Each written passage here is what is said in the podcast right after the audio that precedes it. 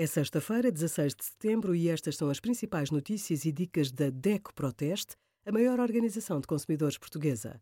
Hoje, em DECO.proteste.pt, sugerimos transporte escolar, ideias para treinar o corpo e evitar o automóvel, o que fazer em caso de fraude com o cartão de débito e de crédito e até 35% de desconto no acesso à escola virtual da Porta Editora com o cartão DECO+. Costuma beber café fora de casa? Pode poupar mais de 400 euros por ano se mudar os hábitos e passar a usar uma máquina tradicional de cachimbo. As cafeteiras tradicionais são a solução mais em conta, mas não são tão práticas como as máquinas de cápsulas ou as automáticas.